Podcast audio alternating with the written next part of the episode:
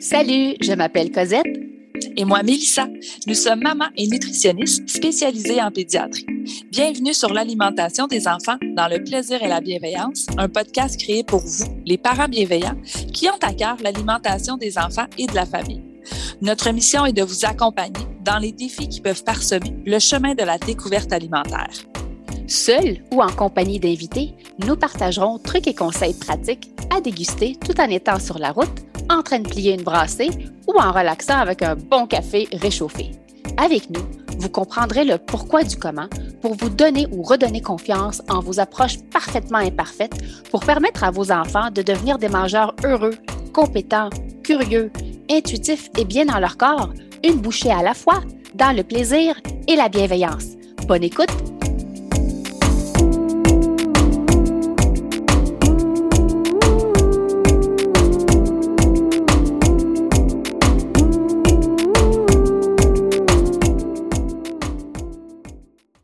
Salut les parents bienveillants et bienvenue au podcast L'alimentation des enfants dans le plaisir et la bienveillance. Vous avez l'option de nous entendre sur votre plateforme d'écoute préférée ou aussi sur notre chaîne YouTube. Et aujourd'hui, je vous conseille fortement de nous regarder sur votre chaîne YouTube parce qu'on risque de gesticuler beaucoup plus qu'à l'habitude. Hein, Cosette?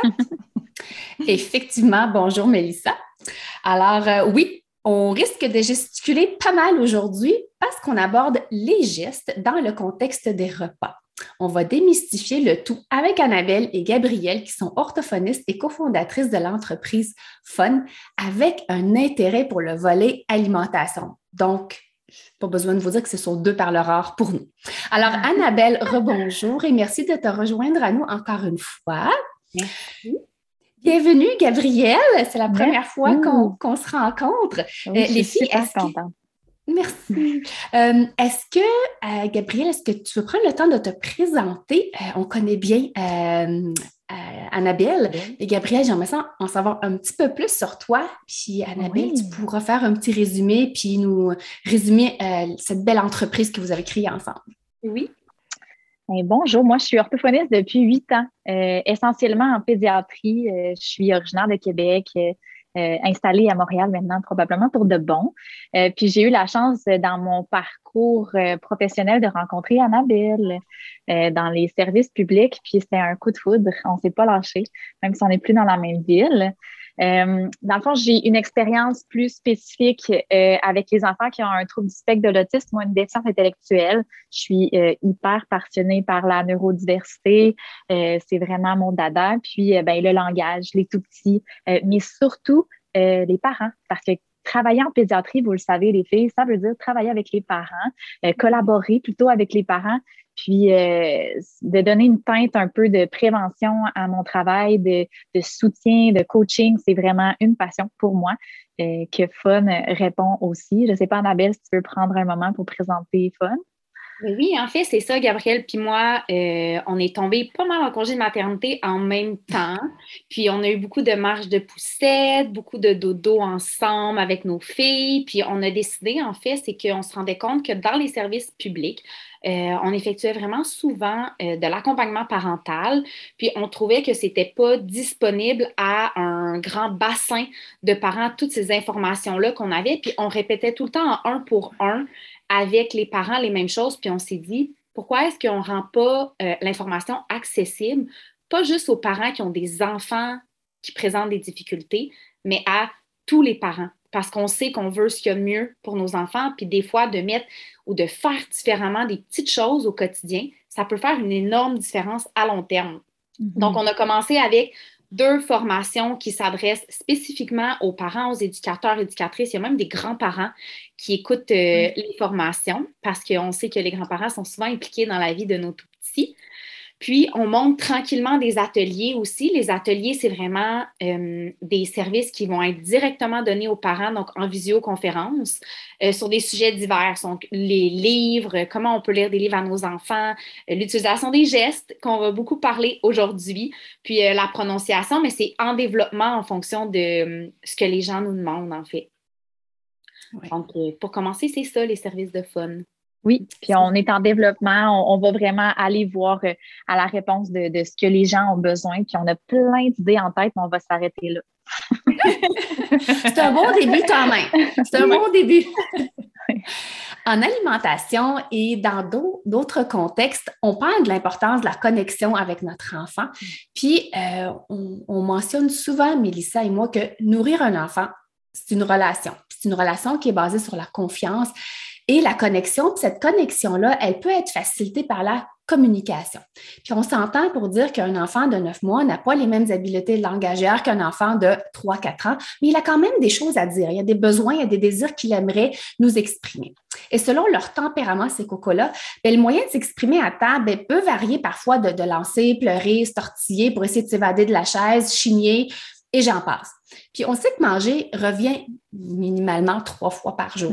Alors, si on peut donner des stratégies pour amener un petit peu de sérénité au repas, ben, pourquoi pas? Puis parmi les comportements les plus irritants à table, ce qui revient souvent en consultation, c'est le fait de lancer les aliments. Ça fait partie, je pense, des tops irritants euh, chez les parents. Et une des stratégies qu'on propose souvent, c'est la communication par les gestes. Avant de rentrer dans le vif des sujets, j'aimerais ça qu'on démystifie un petit peu le terme parce qu'on entend souvent le terme langage des signes, signer avec bébé. Euh, c'est quoi la différence avec le terme le geste? En fait, quel est le bon terme à utiliser auprès des familles? En fait, euh, on peut diviser en deux catégories distinctes, les gestes puis les signes. Après, c'est sûr que chaque entreprise va donner un nom différent à ce qu'ils vont faire, mais spécifiquement, les signes, donc le langage signé québécois, c'est une langue à part entière. Donc, il va avoir une forme de morphosyntaxe, des structures de phrases, de la ponctuation. Euh, donc, on va vraiment, euh, c'est une forme très complexe de langage. On ne cherchera pas à six mois à développer un autre langage, une autre langue avec notre enfant. On veut juste aller développer un moyen de communication qui est efficace. Donc, c'est sûr qu'il y a des exceptions. Si votre enfant est sourd, on va aller vers le langage signé. Par contre, quand on veut que notre enfant soit en mesure d'exprimer ses besoins, de communiquer, d'échanger davantage et plus rapidement dans son développement, ce qu'on va faire, c'est qu'on va aller ajouter ce qu'on appelle des gestes naturels. Donc, c'est là la grande différence. Donc, Langage signé, une langue à part entière. Les gestes, c'est des gestes naturels qui sont transparents, qu'on utilise déjà dans notre quotidien. Puis là, si vous écoutez la chaîne en ce moment, puis vous nous regardez, là, mes mains qui se font aller comme ça dans l'écran, ça fait aussi partie des gestes. Quand on dit à notre conjoint, ah, attends ou va-t'en ou viens, tout ça, ça rentre dans des gestes naturels. C'est juste qu'avec les enfants, il y a une façon qu'on peut leur apprendre plus facilement à les utiliser pour qu'ils les comprennent plus rapidement et pour qu'ils se fassent comprendre plus rapidement par la suite. Donc, c'est juste ça le but des gestes naturels. Puis à quel âge on peut les introduire ou débuter un enseignement auprès, auprès d'un enfant? En fait, spécifiquement, on peut le faire à partir de la naissance. Ce qu'on dit, nous, euh, avec Fun, c'est que vers trois mois, on sent que notre petit coco est plus éveillé. Hein, on se souvient tous de ce moment-là où les yeux se réveillent, puis là, il commence à rire, il y a des petits sourires, il y a un échange entre papa, maman, bébé. C'est le moment propice pour commencer à exposer notre enfant à ces fameux gestes-là. Ce qu'il faut comprendre, c'est que l'enfant doit les comprendre avant d'être en mesure de les utiliser, les gestes. Donc, plus on expose notre enfant à ces gestes-là dans notre quotidien, plus rapidement il va les comprendre et plus rapidement il va les utiliser. Le plus tôt qu'on va les observer, c'est vraiment vers six mois, on va les utiliser beaucoup, ce qui concorde avec le début de la DME ou de l'alimentation euh, très souvent chez les enfants. Donc, de les utiliser dans ce contexte-là. Puis on voit que les enfants vers neuf mois vont se mettre à les utiliser de façon plus autonome. Là, on parle ici de moyenne. Euh, on a bébé Adèle de Gabriel, que je pense à sept mois a commencé à rapprocher ses mains pour faire encore. Puis moi, la mienne, vers huit mois et demi, neuf mois, du jour au lendemain, elle utilisait comme les huit gestes que je lui avais montrés, mais du jour au lendemain. Chaque enfant a son rythme. Chaque enfant, mais chaque parent aussi. On parle, on peut le faire dès la naissance, mais parfois, on a besoin de, se remettre du quatrième trimestre et de le vivre. Puis mm-hmm. après ça, si les parents sont prêts à commencer à l'utiliser plus vers un an, ben, il n'est pas trop tard. C'est ça, il n'y a pas de il est trop tard non plus. Puis s'il est trop tôt, c'est parce que vous ressentez qu'il est trop tôt. Fait c'est un peu ça la conclusion. Il faut que tout le monde soit prêt. Euh, puis, euh, c'est ça, dès la naissance, euh, on ne peut pas en faire trop. Puis est-ce qu'il y a un risque, je pense que c'est un mythe, mais j'aimerais bien vous entendre. Est-ce qu'il y a un risque de nuire au développement du langage chez l'enfant? Donc, est-ce que l'enfant risque de devenir paresseux et préférer utiliser ses mains pour communiquer au lieu de développer un langage? Hmm, on entend beaucoup ça euh, dans notre pratique. Là, Annabelle, tu vas souvent pouvoir appuyer ça. Tu des parents, quand on, leur dit que dans notre plan d'intervention, on va se mettre à développer les gestes un petit peu plus, euh, ben, il y a souvent une réticence parce que ben là, mon enfant, il ne parlera pas. Non, madame, il va sûrement parler plus vite, en fait.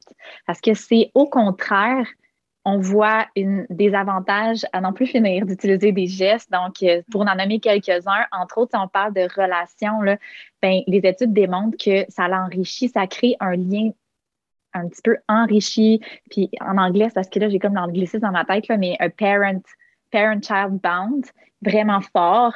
Puis entre le parent et l'enfant, mais entre les autres interlocuteurs qui vont se mettre à utiliser le geste aussi comme une meilleure relation qui s'installe.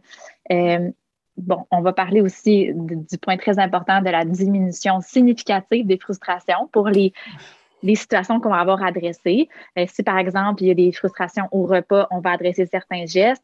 Moi, ma fille euh, a des frustrations à deux ans sur les émotions. J'ai adressé certains autres gestes. Donc, pour certaines situations, on va voir que ça diminue les frustrations. On voit aussi plus de confiance dans la relation, dans les compétences, tant chez le parent que l'enfant.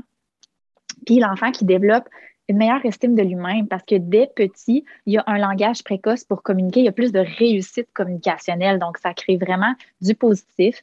Puis le point super important euh, pour un peu faire la boucle, c'est que les études démontrent aussi que les enfants euh, avec qui on a utilisé beaucoup de gestes vont avoir beaucoup plus de vocabulaire aussi à l'âge de deux ans. Donc, ça, c'est quand même un point important à souligner. C'est sûr qu'on entend il faut toujours rester dans la balance. Hein. On ne veut pas aller créer un stress dans la relation en arrivant avec 20 gestes en se stressant en tant que parent pour toutes les utiliser. C'est la même chose que tout. Fait qu'on ne veut pas créer de stress. Ça pourrait être un effet négatif, effectivement. Mais euh, si c'est fait dans l'harmonie puis dans le respect de comment on est prêt à le faire, euh, c'est que du positif. J'aime bien comment, comment tu l'apportes dans le sens que on voit il est où le besoin, puis on focus là-dessus. Donc, on n'est pas besoin de faire et la table, et les émotions, et l'habillement. Donc, selon où on ressent le besoin, on se concentre là-dessus. Euh, puis, en, termes de gestes, on, voit différents gestes pour désigner un même mot ou une même action. Est-ce qu'il y a un, programme qui est recommandé en particulier? Si oui, pourquoi lui? Euh, ben, premièrement, euh, je pense que, comme Annabelle disait tout à l'heure, d'y aller vers le plus de naturalité possible dans les gestes. Euh, c'est sûr qu'au Québec, j'avais une conversation avec une amie française, puis c'est pas la même situation en France. Il y a des Français qui écoutent en ce moment, mais au Québec, dans les CPE, dans les garderies, euh, même dans les, dans les maternelles, c'est vraiment le registre des mains animées est assez reconnu, est assez répandu. Fait que, c'est pas le, seul qu'on doit utiliser, mais c'est un, qui est assez répandu, donc assez connu. Vous pouvez donc vous attendre que si vous le mettez en place à la maison, euh, vous avez des chances que l'éducateur, l'éducatrice à la garderie les connaissent aussi, donc ça facilite. Mais c'est juste que dans le fond, tu sais, tantôt on, on, on est-ce qu'on fait encore ou encore ou etc. Donc, je pense qu'il faut juste se, se questionner sur qu'est-ce qui est le plus facile pour la famille, qu'est-ce qui est le plus naturel pour la famille, puis d'avoir un genre de consensus entre les partenaires conversationnels. J'ai des familles où l'enfant, euh, au niveau moteur, c'est difficile, puis on s'est entendu que le encore, ça allait être comme ça. Puis donc, les parents savent que c'est comme ça, les grands-parents, les éducateurs, puis euh, il n'y a pas de problème non plus pour ça. Donc, dans ce temps qu'on comprend ce qu'il essaie de nous communiquer, on adapte un peu le, geste. Oui, ouais, exactement. Tout à fait. Puis là, vous m'avez parlé du document. Oui. Est-ce qu'il y a des formations ou des cours accessibles? Parce que je sais qu'il y a des parents, bon, lire, c'est quelque chose, moi, en tout cas, si je parle de mon conjoint, lui, il est plus, il veut voir, il ne veut pas juste lire des gestes. Est-ce qu'il y a des formations ou des cours accessibles, simples, faciles à suivre pour les parents qui aimeraient ça, approfondir leur connaissance sur le sujet, puis intégrer ces gestes-là, mais pratico-pratique, voir quelqu'un les faire pour les reproduire à la maison? Oui, en fait, nous, on a monté un atelier, là, justement. Il y en a énormément qui sont disponibles en ligne. Euh, nous, on a décidé de faire une petite démarche de apprendre aux parents. On part de où, quels gestes on choisit, comment on les apprend, qui peut utiliser les gestes. Donc, c'est un peu un clé en main comme parent. Euh, c'est un atelier de 50 minutes à une heure qu'on donne à peu près au mois euh, en ligne, disponible en rediffusion, puis on adresse justement toutes ces questions-là. Puis aussi, comme parents, si on a des difficultés, justement, on a commencé à intégrer les gestes, puis on se dit, ah, je me sens un petit peu bloqué ou j'ai l'impression que mon enfant ne les reprend pas. Mais des fois, d'avoir l'opinion ou l'avis de quelqu'un d'autre de pourquoi c'est peut-être difficile, euh, ça peut être intéressant. Donc, oui, on offre l'atelier parce que c'est un, gros besoin, on trouve, euh, pour les parents de, les intégrer de la bonne façon aussi. Pas, pas qu'il y ait de stress de la part de la famille ou de pression sur l'enfant aussi là, qui est mise pour euh, utiliser les gestes. Puis on a des beaux, des beaux feedbacks dans le sens que le, le concept d'atelier, d'être présente, ben là, ça va être moi parce qu'Annabelle va bientôt accoucher, mais on le faisait toutes les deux ensemble. On a des super conversations avec les parents, on peut discuter de leur quotidien. Fait qu'il y a l'avantage que euh, d'être en contact direct avec une orthophoniste aussi euh, après avoir reçu la théorie puis essayer quelques trucs ensemble. Fait que Ouais, ben il y, y a nous qui fait ça. Écoutez, je confirme ce que vous dites dans le sens que j'ai intégré un peu des gestes avec mon plus jeune suite aux recommandations d'une orthophoniste il y a plusieurs, plusieurs années et c'était le jour et la nuit. Euh, côté frustration, côté crise de bacon extra croustillant juste avant l'heure du repas, puis essayer de se faire comprendre. C'est frustrant pour nous. On se sentait euh, comme des mauvais parents. Ils ne comprenaient pas ce que leur enfant vivait. Tu plein de choses, puis à un moment donné, quand il est capable d'exprimer ce qu'il j'ai pas faim, je suis fatiguée, euh, pas tout de suite. Euh, donc, c'est vraiment le jour et la nuit, donner la chance à l'enfant d'être capable de, communiquer autrement que par euh, taper, pousser, crier ou juste pleurer. Des fois, c'était juste assis puis pleure, puis c'était vraiment difficile de sortir les mots de sa bouche. Sinon, est-ce qu'il y a des gestes? Moi, en tout cas, j'ai quelques must qu'on propose aux parents dans nos ateliers DME, puis on les redirige, règle générale, vers des ateliers euh, pour apprendre les gestes aux enfants. Est-ce qu'il y a des must que vous suggérez aux parents d'utiliser? Quelques-uns. Pour faciliter surtout tout ce qui est en lien avec euh, l'alimentation des cocos. Oui, parlons d'alimentation étant donné le podcast, effectivement. Euh, ben, les grands classiques de Encore et fini, je pense que tu l'as beaucoup nommé, Cosette. Euh, euh, c'est, bien, au lieu de justement lancer l'assiette ou de crier, ben, que l'enfant puisse dire c'est fini ou c'est fini, peu importe quel vous choisissez. Euh, j'aime bien ben, demander de manger euh, de boire aussi, ça pourrait être vraiment intéressant. Puis pour les parents, donner les consignes, attendre, on utilise des gestes, on attend. Je suis en train de préparer le repas, tu attends. Euh, ou bien encore de lui dire de rester assis. Ça serait pas mal aussi de rester assis, on est assis. Donc, toutes ces choses-là, je trouve ça quand même intéressant. Puis, petite tranche de vie, euh, moi, ce qui a aidé beaucoup avec euh, ma petite Adèle, qui a un caractère plus du type impatient et autonome, elle, euh, elle avait parfois de la difficulté, bon, au niveau de la motricité fine, à aller manger comme il faut, donc sortir sa compote ou ramasser le yogourt dans le fond de son bol, etc. Puis ça lui créait des frustrations. C'était vraiment démesuré. Alors, je lui ai appris, aide, aide-moi, maman. Donc, ça, le aider pour moi, ça a été une révolution dans nos repas parce qu'elle me demandait de l'aide. C'est exactement ce qu'elle voulait quand elle criait et qu'elle lançait. Elle ne voulait pas me dire qu'elle allait finir, elle voulait de l'aide. Fait que je pense que le geste aide est à ne pas oublier. Oui. Puis quand on fait le geste, corrige-moi, mais il faut que ça soit accompagné par un, mot ou un, une action? Oui, absolument, absolument. Oui, on, recommande d'utiliser le geste combiné au mot parce que notre but ultime, c'est d'apprendre les mots à notre enfant. Euh, c'est vers là qui s'en va. Puis comme on disait tout à l'heure, c'est un, c'est un véhicule qui propulse l'apprentissage du vocabulaire, puis c'est pas pour rien, c'est parce qu'on le combine avec des mots, effectivement. Oui. Puis avec l'expérience concrète. Oui, la répétition. oui, Beaucoup de répétition. Beaucoup de répétition. Ce qui est intéressant aussi, c'est qu'on va voir que les enfants vont développer les gestes parce que, comme tu disais, Cosette puis Mélissa, l'heure du repas revient trois fois par jour, puis éventuellement, il y a des collations qui rentrent là-dedans aussi. Puis, de toute façon, on est assis à la table avec nos enfants, puis c'est un beau moment à partager avec eux. Puis, de leur apprendre des gestes à ce moment-là, rapidement, ils vont les réutiliser dans d'autres contextes après. Donc, quand ils vont jouer, puis là, ils vont nous demander de l'aide quand ils veulent jouer ou encore, ou vient, ou c'est terminé. Donc, ce qu'on fait à la table n'est pas perdu non plus parce que les frustrations vécues à la table sont souvent les mêmes qui sont vécues dans d'autres expériences de vie ou d'autres environnements. Donc, l'enfant va rapidement transposer là, à d'autres milieux ou situations. Sont bons, hein, ces petits cocos-là. c'est fou, ils sont hein. capables de grandes choses. ils sont impressionnants. Est-ce qu'il y a un contexte dans lequel il n'est pas recommandé d'intégrer les gestes? Non. Je ne croirais pas. Je pense que, tu sais, il faut rester sensible. Puis là, on n'est pas ergothérapeute ou euh, physio, mais euh, d'être conscient de leur difficulté, de leur niveau moteur aussi. Là, on ne peut pas demander à des enfants de faire des gestes. Comme quand je dis qu'Adèle, elle a commencé à faire encore comme ça à sept mois, c'est parce que ça représente un peu son niveau de motricité aussi à cet mm. âge-là. Fait que je pense qu'il faut rester conscient de, du développement moteur de notre enfant, du développement cognitif aussi. S'il y a des particularités, je vais avec nos cocos, par exemple, qui ont une déficience intellectuelle, je ne vais pas leur apprendre des gestes très complexes très, très rapidement. C'est plus dans la façon d'approcher, mais il n'y a pas de contexte dans lequel je ne recommanderais pas d'utiliser les gestes.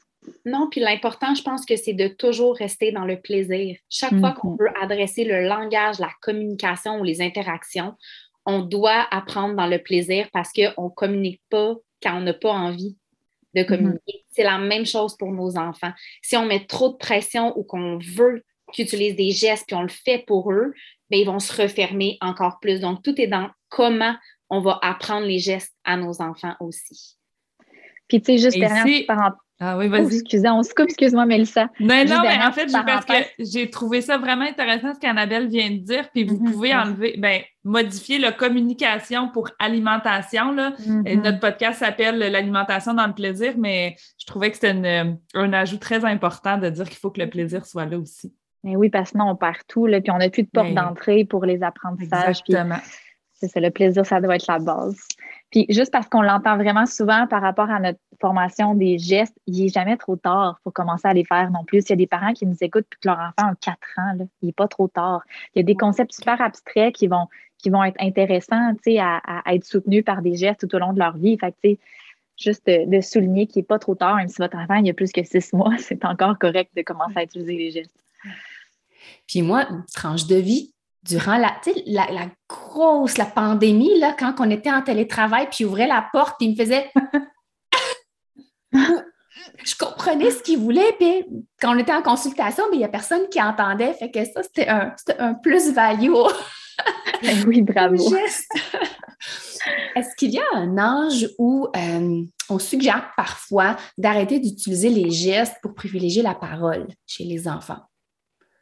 En fait, ce qu'on va plus faire, c'est complémenter la parole au geste ou complémenter le langage au geste. On va continuer à les utiliser, puis on met beaucoup l'accent sur les gestes avec les enfants, mais de façon générale, comme adulte, non-verbal parle énormément. Quand on va parler à quelqu'un, des fois, on va dire Ah, cette personne-là est plus froide. Puis on va se rendre compte que quand on analyse, en fait, leur non-verbal, c'est souvent des gens qui font moins de gestes, qui sont moins ouverts, qui sont moins chaleureux. Donc, avec les enfants, non, jamais, on n'arrête pas d'en utiliser. On les aide simplement à comprendre plus facilement tout ce qu'on est en train de leur expliquer. Donc, on ne peut pas, euh, c'est pas comme si on le faisait pour eux ou on le faisait à leur place. C'est on les aide, on les accompagne pour que ça soit plus facile puis qu'il y ait plus de plaisir euh, à travers ça. Puis en alimentation, le nombre de choses qu'on a stimulées justement ou que chaque matin, ma petite cocotte, elle vient voir le café puis elle, touche puis elle est comme oh, c'est chaud. elle touche comme ça, puis là, après, elle court dans le congélateur, puis elle met sa main, puis elle dit oh, c'est froid. Puis là, elle fait brrr, puis elle frotte les mains comme ça, mais. Elle, a une maman orthophoniste. Oui, elle nous faire rire en faisant ça, puis là, elle fait ça avec la neige, puis, puis là, c'est pas moi qui lui a montré, mais ils font les liens de cette façon-là. Puis c'est universel. Fait qu'après, tout le monde les comprenne quand ils vont s'exprimer comme ça parce qu'on sait qu'il y a aussi une petite phase entre 16 mois, 2 ans et demi où la parole, la prononciation, c'est pas toujours évident.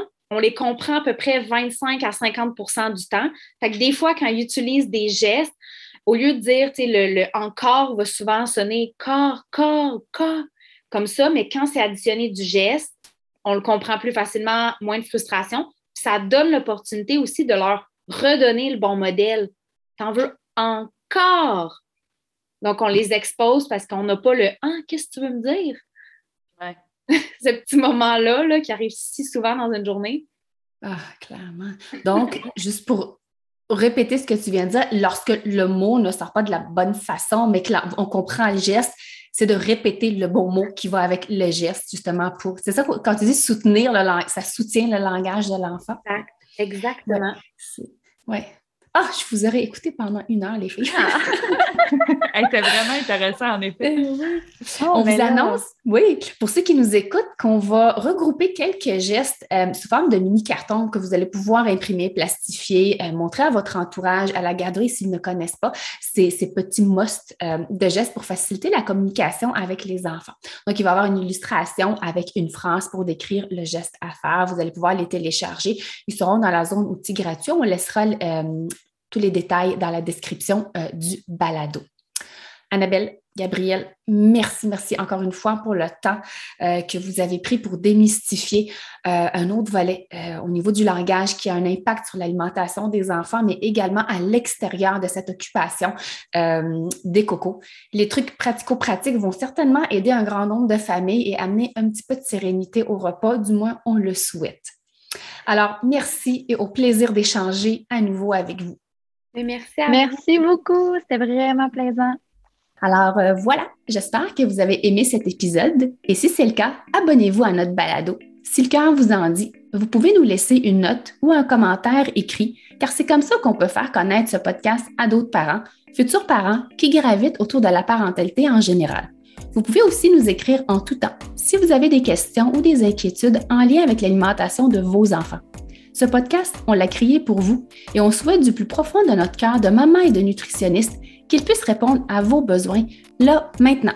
En plus, tous les épisodes sont également disponibles sur nos chaînes YouTube, donc si vous préférez nous voir parler ou simplement lire les sous-titres, ben, sachez que c'est possible.